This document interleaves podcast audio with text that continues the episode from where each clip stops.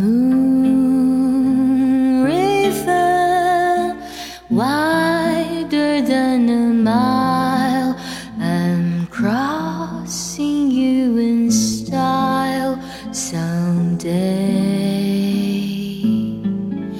Oh, dream maker, your heart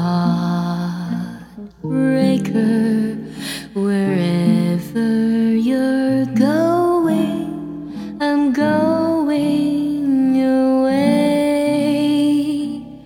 Two drifters off to see the world. There's such a lot of world to see. We're after the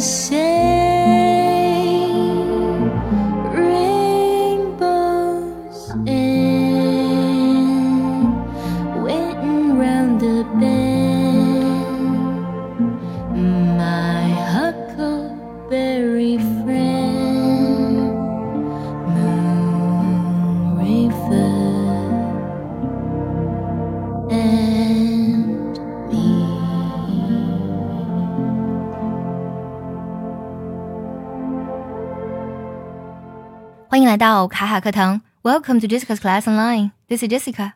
刚才听到了这首英文歌，你有猜出它的名字吗？相信你可能已经知道了，它的名字呢就是 Moon River 月亮河。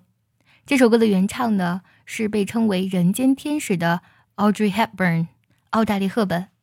奥黛丽·赫本呢不仅仅是颜控们心中永远的白月光，她优雅的气质和爱心呢更是让她的美丽成为经典。这首 Moon River 月亮河其实呢是电影《蒂芙尼的早餐》的插曲。这首歌呢也可以说是为奥黛丽·赫本量身打造的。发行于一九六一年，二零零四年的时候呢，这首歌被美国电影学会评选为百年百大电影歌曲中的第四名，堪称非常非常经典。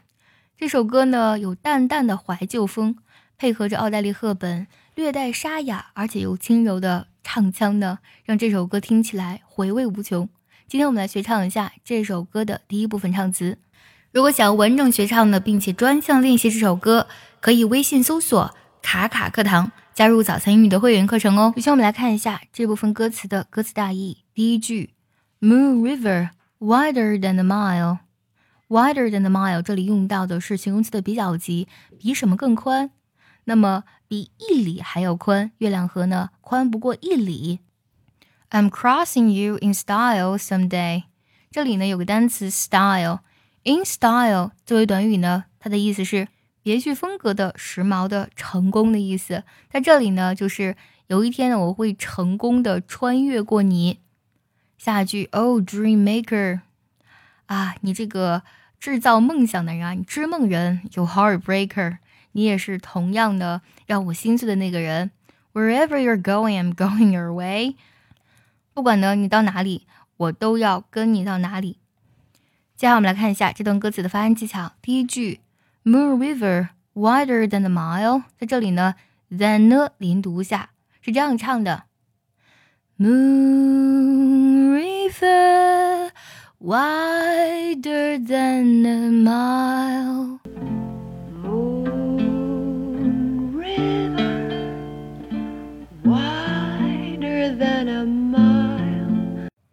下句 I'm crossing you in style someday，在这里呢，you 和 in 之间呢有一个半元音 w 的加音 u in。I'm crossing you in style someday。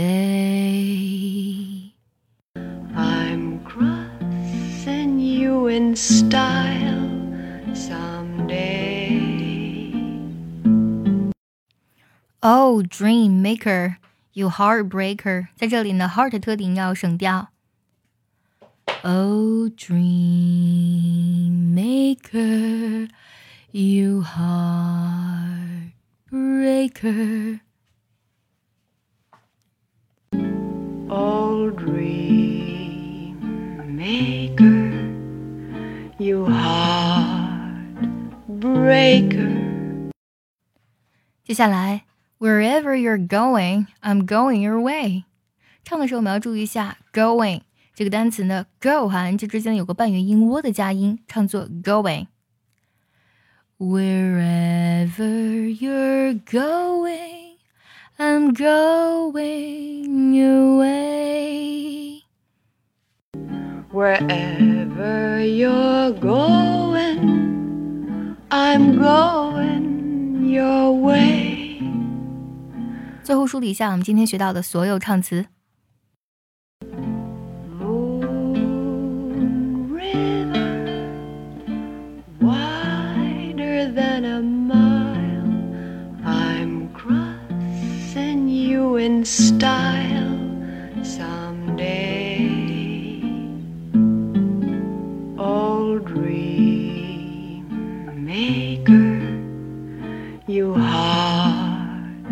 Heartbreaker, wherever you're going, I'm going your.